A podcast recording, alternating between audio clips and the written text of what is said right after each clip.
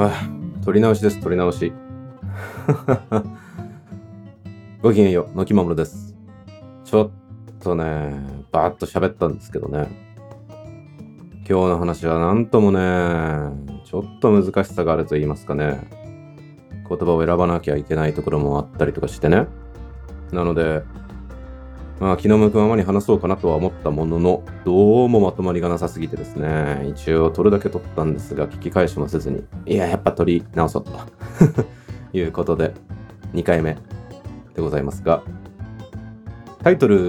にね、どう書くかわからないんですが、えっ、と、3月11日がね、各メディアでもいろいろと話題になったかなという感じですけれども、あれから10年ということで、えっ、と、東日本大震災ですかね。うん。によって、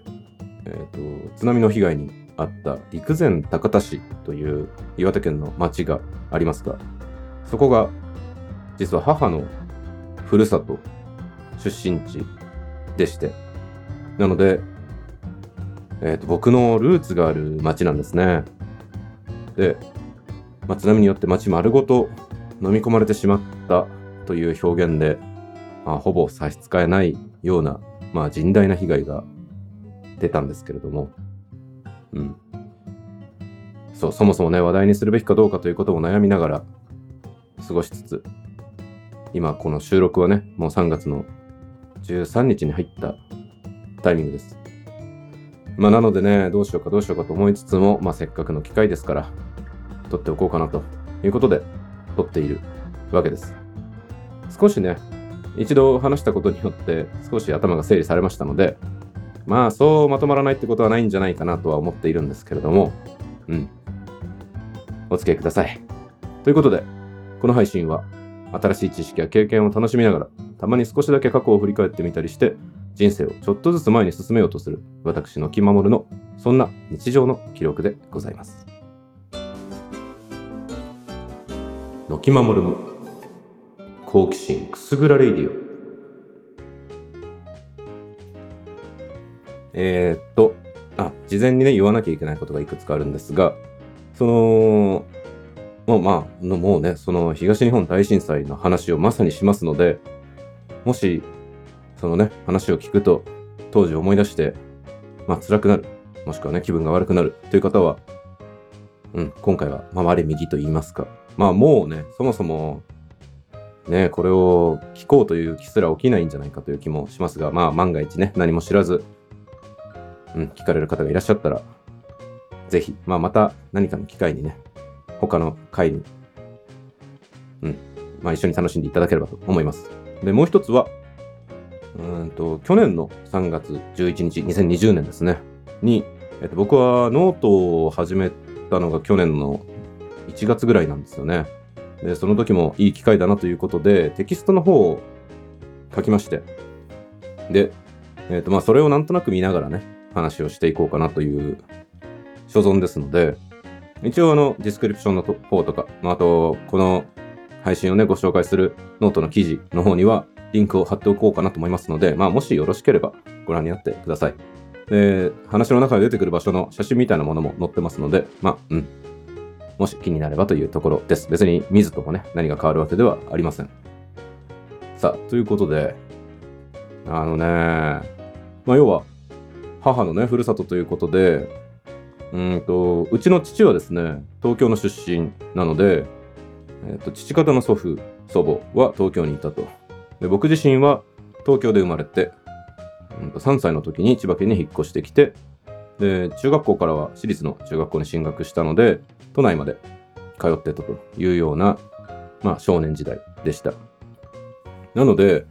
えっ、と、まあ結構ね、都会育ちという表現になるかなと思います。で、その一方でですね、母のふるさと、岩手県陸前高田市は、もうね、風光明媚をそのまま絵に描いたような海があり、で岩手県はリワス式海岸ですから、海からすぐ山があるんですね。なので海の幸にも山の幸にも恵まれた、非常に美しく、まあまた美味しい土地だったなという思い出があります。そこにはですね、えっ、と、父方じゃない、母方の祖母、おばあちゃんですね。おばあちゃんは、えっと、僕が生まれるより前に、かなりね、早く若くして亡くなっていたこともあって、祖父が一人で住んでいました。なので、まあもう部屋も散らかり放題というか、家、家というかね、散らかり放題だったのもあってですね、母には弟さん、うんと、僕から見るとおじさんですね、がいて、まあ二人兄弟だったんですが、まあそっちの家族、まあ要はいとこ家族ですね、と、うちの家族とで、まあ毎年ね、夏になると1週間ぐらいずつ時期をちょっとずらして帰って片付けをするというのが、うん、毎年の定番だったんですよね。なので物心がつく前から陸前高田市には年に1回ぐらいはね、顔を出していたという感じでした。で、えー、っとね、その母方の家系はですね、武家の血筋と言いますか、まあ、お侍さんのね、末裔という流れがあったものですから、結構大きい古いね、家だったんですよ。で祖父は、もうね、3年前かなんかに亡くなりましたけど、97かなだからまあもし今年生きてたら100歳とかそのぐらいの世代なんですけど、なので6人兄弟だったんですよ。すごいね。まあなんか時代を感じますよね。で、その6人兄弟にひいおじいちゃん、ひいおばちゃんがいて、で、途中からは、えっ、と、じいちゃん、じいさんの、じいさんは長男なんで、えっ、と、まあじいさんの奥さん、えっと僕にとってのおばあちゃんですね。がいて、で、母が生まれて、弟さんが生まれてっていう形なんで、まあかなりの人数がね、一時期は同居してたんじゃないかということからも想像に難くないぐらいに大きい武家屋敷というかね、そういう感じの場所でした。だったのでですね、まあ片付けも大変だったといえば大変だったんですけど、そんな、なんかね、街でもね、その家を指してね、通り名みたいなのがありまして、うん、そこその名を言えば、ああ、あそこのってなるっていうぐらいね、割と有名な感じの家だったんですね。で、じいさんはじいさんでですね、結構なんて言うんですか、陸前高田市の中では、割と、なんかね、え、偉いって表現はあれですけど、そんな別にね、あれです。なんか地位があったわけじゃないんだけど、でもなんか町会長やったりとかもしてたみたいでね、明るくて気さくな人だったのもあって、まあ町の人気者というか、それこそ最後ね、その、病院に入院して、それはあのうちの近所でね、入院したんですけど、うん、その病院でも人気者というか、うん、そんな感じのね、じいさんでした。っていうのもあってね、非常にこう顔が広くて、うん、あちこち行けば、何かっつうと声をかけられるようなじいさんだったんですよね。で、母も同じようなというかね、まあ、明るく勝ち気でというかね、ちょっとやんちゃな感じですけど、うん、まあ街の人気者みたいな感じの母親でした。でまあ、そんな具合でですね、で、しかも僕はばあちゃんがいないということで、で、なんていうんですか、初孫？うん、だったんですよね。っていうのもあってね、それはそれは、その、ご近所の方も含めてね、可愛がってもらいまして、うん。まあ、僕にとってはその、ばあちゃん代わりみたいな人たちがね、何人も近所にいて、久しぶりに顔を出せば、まあ何かっつうと可愛がってもらえるというような感じでした。なのでね、すごく、なんて言うんだろう。うん、まあ僕にとっても、非日常をね、体感するとともに、ふるさとのような感覚がある街だったんですよね。で、しかもね、武家屋敷みたいな感じなんで、あの、外と家の中をね、塞ぐもの、分けるものは、その木でできた雨戸と、で、縁側があって、で、障子ですね。っていう形だったので、で、古い家をそのまま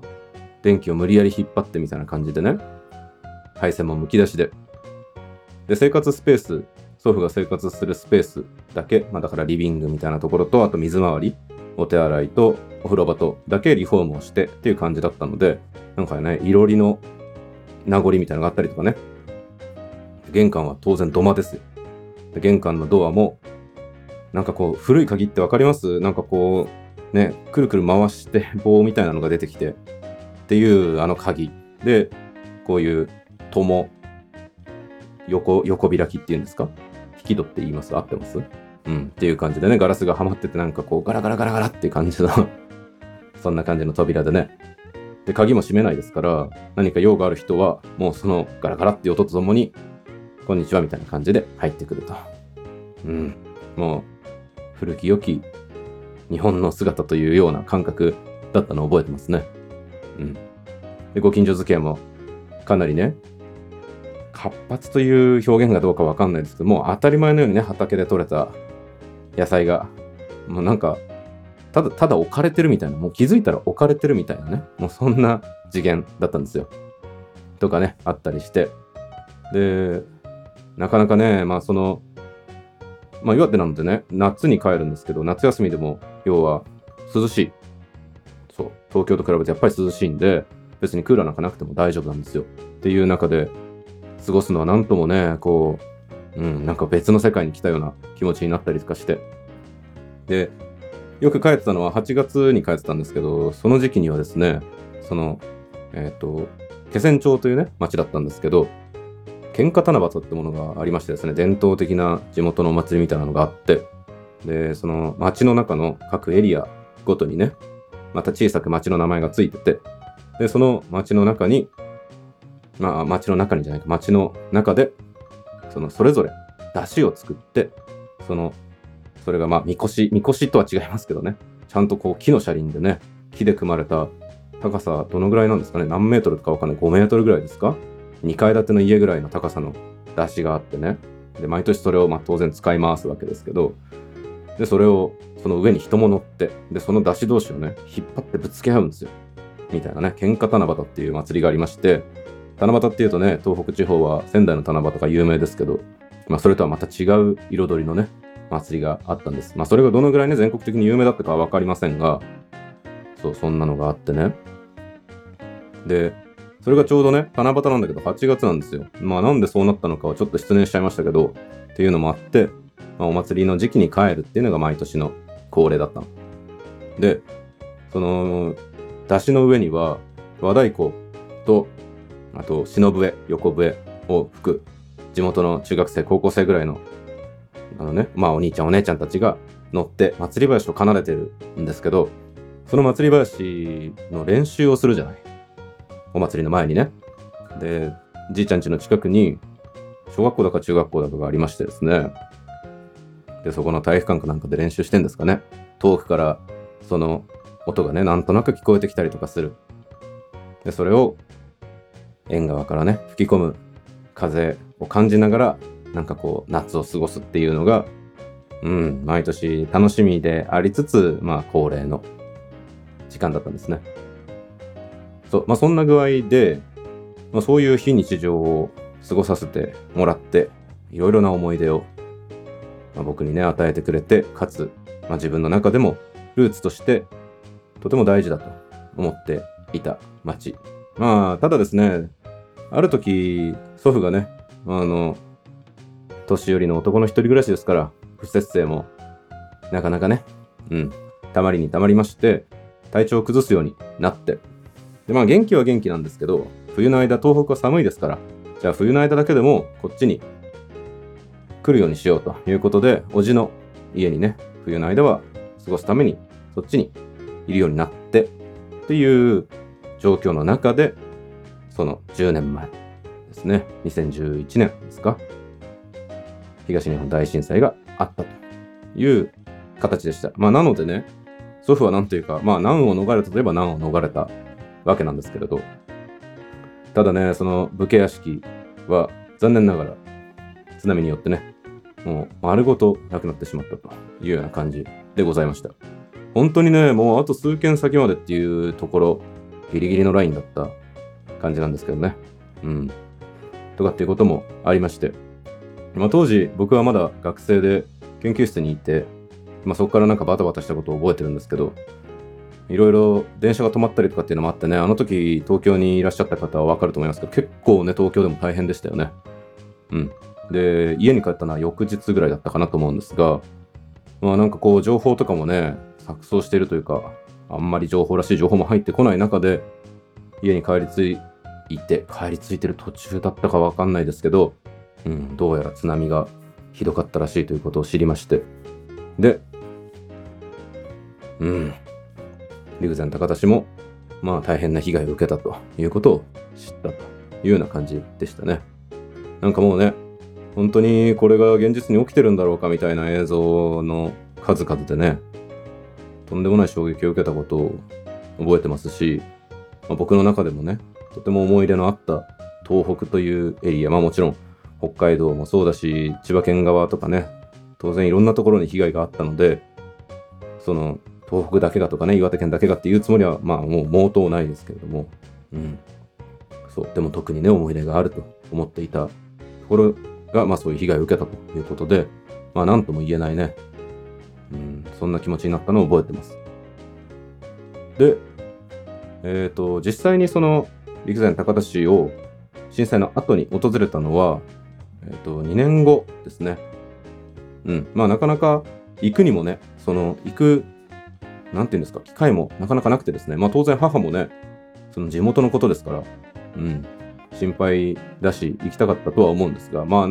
何かとですね、それなりにみんな忙しかったこともあって、落ちてた時間を取れそう。で、まあ地元の方も落ち着いてきたところでっていうこともあって、で、えっ、ー、とですね、大きな橋がですね、かかっていて、その、えっ、ー、と、じいちゃんの家に行くまでのところにね、川をまたぐ大きな橋があって、その橋がね、落ちてしまったのもあって、まあそうおいそれと行ける状況じゃなかったっていうのもあったりとかしてね。なので、まあ地元、えっ、と、陸前高田が落ち着くまでちょっと待とうということで、そのぐらいの時期になったような風に記憶してます。で、まあ行ってみるとですね、まあ当然ね、当然僕の記憶の中にある街の姿とは全然違うわけですよ。うん。まあなんというかその、改めてその時もね、衝撃を受けたという感覚が強かったんですけど、まあ、当然津波が来るぐらいですから、海からはそれなりに近かった場所に家はあったんですけど、そんなね、家が他に建ってれば、海なんてわざわざ見えないわけですよ。でも何にもなくなってみるとね、ああ、こんなに海が近かったのかと。思ったのは忘れられないですね。うん。そんな、うん、そんな2013年の7月のことだったかなと思います。うん、そう。いや、なんというかね、この言葉は結構、この気持ちというかね、筆舌に尽くしがたいとまさにこのことでうまく言葉にできないですね。で、まあ、その後ですね、うん、まあ、ちょくちょく、その、ある程度ね、インフラも、インフラっていうか道路も整ってきたということもあって、まあちょこちょこと顔を出したりする機会はありつつ、当然ね、ご近所の方々も、その、被災してますから、当時は仮設のね、建物みたいなものが建てられてそこに暮らしてたりとかね、それこそ僕がおばあちゃん代わり、代わりって言い方あれですけどね、おばあちゃん代わりに可愛がってくださったご近所の方も、まあ、何人かはね、亡くなったりとかっていうこともあったりしながら、うん。でもどうしてんのかなっていうことで、顔を見に行くみたいな感じと、まあいろいろ手続きがあったりとかっていう機会もあってね、そのついでにっていうことで何回か顔を出しつつ、でまあ祖父が亡くなったこともあってね、そういうのも関係してちょこちょこと帰ったりとかっていうことをしながら、で、えっ、ー、と、大きかったのがですね、2019年、2018年ですね。うん。2018年に、えっと、祖父が亡くなって翌年っていう形なので、まあお墓とかその辺の、うん、お墓参りみたいな形で行ったんだと思いますけど、その時にですね、その時秋に行ったですね、9月に行ったんですけど、ちょうどね、何も知らずに行ったんですけど、新しくね、あの、陸前高田市にはですね、海沿いに、その松がこう植えられた松、松の林みたいなのがあったんですよ。そこ高田松原呼んでる、呼んでるそういう地名だったんですけど、その高田松原に、津波復興記念公園というものが、まあ、作られた。で、ちょうどその、向こうに行った日の数日前にオープンしたということで、えもともとあった道の駅がね、高田松原にあったんですけど、それの新しいものと一緒に東日本大震災津波伝承館というものがオープンしたというタイミングだったんですね。なんかもうね、いろいろ街がね、変わっていく様をね、何年かおきに見てたんで、うん、どんどん変わっていくなと思いながら過ごしてたんですけど、結構この変化を大きかったというかね、心理的に、そういうものができたんだ、そのぐらいまで来たんだなっていう感覚がありました。この時に、たまたま数日後だったっていうこともあって、まあもちろん当然行ってね、写真も何枚か撮ったりしたものがあったんで、去年のテキストの方には載せてあったりもするんですけど、うん。その津波伝承館ってやつはね、なんて言うんだろう。うんと、まあ分かりやすく言うと博物館みたいなね、ミュージアムみたいな感じになってるんですよ。で、当時の、その、映像というかね、そういうものとかもこう流してるところがあったり、そんなに大きいものじゃないですけどね。確か無料で見れたんじゃないかなと思うんですけど、うん。まあもし行かれる機会があれば、うん、ぜひ足を運んでみてください。なかなかね、街が変わっていくのもね、正直複雑な気持ち、これも去年のテキストに書いてあるんですけど、そう、正直複雑なところがちょっとだけあるんですよね。不思議ですよね。うん、なんとなくね、まあちょっと言葉にうまくできないんですけど、うん、不思議な感覚でした。そうね。で、なんかあれでしょ？ワタミ、ワタミホールディングスですか？うん。あの、居酒屋のワタミをやってるワタミホールディングスが、何やらこう、農業とかに関わるようなね、テーマパークみたいなものを陸前高田に作ろうとしてるみたいな話もあったりするんですよ。うん。とかっていうのもあるんで、どんどんね、街が変わっていくんだろうなっていう気配を感じつつっていうところなんですけど、うん。どう変わっていくのかね、引き続き見守っていこうかなという気持ちなんですが、そうね。ちょっとね、この話が難しいなと思っていたのにはですね、その、僕は果たして当事者なんだろうかっていう問題がありまして、うん、まあ、その被災者という表現はね、僕は当てはまらないとは思う。ただ、それはね、母はそこで育ちました。まあ、当事者と言っていいんじゃない？祖父はそこで人生のほとんどを過ごしました。まあ、戦時中以外はね。なので、まあ、当事者と呼んでいいでしょう。じゃあ僕はどうなのかって話よね。うん。その街で過ごした時間はね、日数にしたら、本当に数ヶ月分ぐらいかしかないかもしれないっていう中で、どうなんだろうなと思ってね。まあその別にね気持ち一つだなとは思っているので、うん。その街を大切に思っている。自分自身のルーツとして大事な場所だと思っているっていう、その愛情とかね、愛着みたいなものがあるっていうことに免じてね、どうかご容赦いただければなとは思いつつなんですが、まあなんせ何かとね、センシティブな内容だったりもしますから、うん。一応、まあ、こんなね、思うがままに話してるような感じではありますが、それなりに思うところがあって、うん、話しているんだということだけはご容赦くださいという感じです。でね、まあちょっと、どういう具合かですね、僕は地震ね、あの、阪神・淡路大震災、1995年にあった地震ですね。あれは、僕は被災者なんですよね。たまたまそれね、父の仕事の関係で関西に引っ越していたというかね、うん、っていう時期だったんです。まあ当時小学生だったんですけど。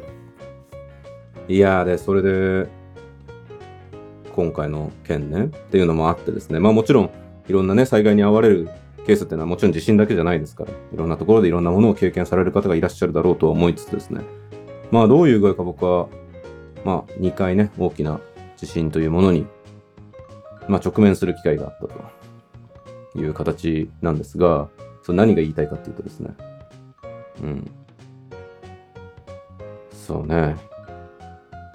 なんかこう、こういうね、僕地震3月11日当時のね、から2011年の時に思ってたのは、まあ、まだちょっとね、僕も若かったのもあってね、ちょっとなんかね、気に入らない気持ちがあったのよね、世の中に対して。っていうのは、そういうことがあるとね、命がどうっていう話をするじゃないですか。いいいいよ。そりゃそう。命は大事というか、なんかそういう表現が正しいかわかりませんが、命のことを真剣に考えるのは何も悪いことじゃないんだけど、でも生と死が隣り合わせなのは、いつもそうですよね。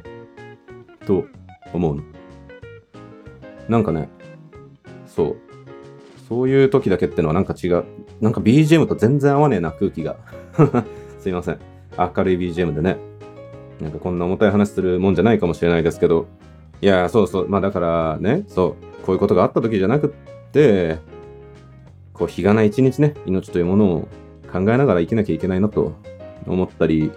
してるわけですよ。うん。まあ、その、思い出すいいきっかけとかっていう表現じゃなくてね。うん。これは日常なんだという、そんな気持ちなんですけど。いや、まあまあいいか。ちょっとこの話はなんか重苦しいですね。そう。まあそんな具合でございます。でね、まあ、これね、まあ、今回のこの音声を取ろうということで、去年のテキストを見てて思ったことがね、2つあって。で、去年、まあ2つっていうか、まあまとめると1つかなあのね、いや、まとまってねえな。結局2回目でもまとまってねえっていう、すいませんね。その去年書いてあることでね。まあ当時僕は、そのノートを始めたばかりでインターネット上で何かするっていうのはね、まだまだ全然慣れない気持ちだったわけですけど、まあその時、僕はテキストにこう書いてそのこの街のために何ができるだろう何かをできるようになりたいな、なんて思った。今はこうして文章にするくらいしかできないのだけど、来年にはどうなっているかなと書いてるんですね。うん、そう。まあ今年はね、こんな感じで音声配信、どういう具合かね、始めて、こういう形で皆さんにお届けできる。お届けできるってまあ、半ば一方的に押し付けてるだけですが、まあそういうことができるようになったという意味ではまあ変化かなとは思いつつなんですが、最近ちょうどこれをこんな感じのことを考えてたんですよ。うん。前回の配信ではね、最近ちょっといろいろ忙しくなってきました。手を広げてみようという時期に入ってきましたっていう話をしてたんですけど、その、まあ、そこではね、話さなかったことでいくつか計画していることで、計画っていうかその企んでいることみたいなのはあって、まだまだ抽象的な段階でね。その中の一つに、この陸前高田市に対して僕ができることは何かきっとあるはずだという思いがありまして、うん。でまあ、あの、祖父がね、それなりに街の中で顔が知れているという存在だったこともあってですね、そう、祖父の名前を出せば、ああ、ああってなるかもしれないと思うと、で、かつ僕が持っているスキルセットはね、それなりにユニークなものなので、僕から能動的に動いていけば、できることももしかするとあるかもしれない。まあそういうのはね、なんかあんま力ずくでするもんでもないかなとは思ったりもするんですけど、もしかするとね、そういう動き方もあるんじゃないかなとか思ったりして、あんまり僕は人生の先のことみたいなのを大きく考えるタイプではないんですが、うん、長い目で見た時に何かできることがあればね、していきたいなというふうに、ここ最近思ってたんですね。で、まあ去年も同じような気持ちだったんだなということで、じゃあそのためにできることっていうのを少しずつまあ、増やしていこうかなというような感じで、人生のミッションの一つみたいな感じでね、思ったりして、うん。まあ、自分のルーツですからね、非常に大事な、僕にとっては大事な存在だということで、もちろんルーツはね、どう見るかっていう、どの大きさで見るかっていう話でもあるので、まあ、例えばね、まあ、母校にルーツを見出す方もいらっしゃいますしね、単純に生まれ育った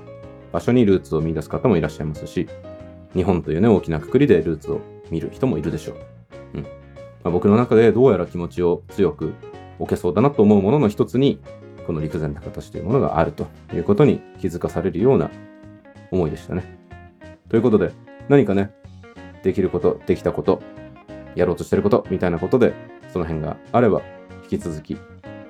こちらのね、音声配信の方でご報告できればなと思っております。まあ、音声配信もね、いつまでやるかとかってことは全然わかりませんが、まあ、何にせよ、そこに対してね、何かをやっていこうという気持ち自体は大事にして生きていこうかなという次第でした。まあ、皆様も、もしね、東北地方、これを聞いてくださってる方がね、どこにどのぐらい住んでるかっていうことは、まあ、あんまりわかんないわけですけれども、うん、もしお近くに行かれる際は、何かとね、うん、海の幸にも山の幸にも恵まれたいい場所でございますので、どうかごひいきにしていただければというお願いをして、本日は終わりにしようかなと いうところです。お付き合いいただきありがとうございました。お相手は私の気まもるがお送りしました。次回も楽しんでもらえますように。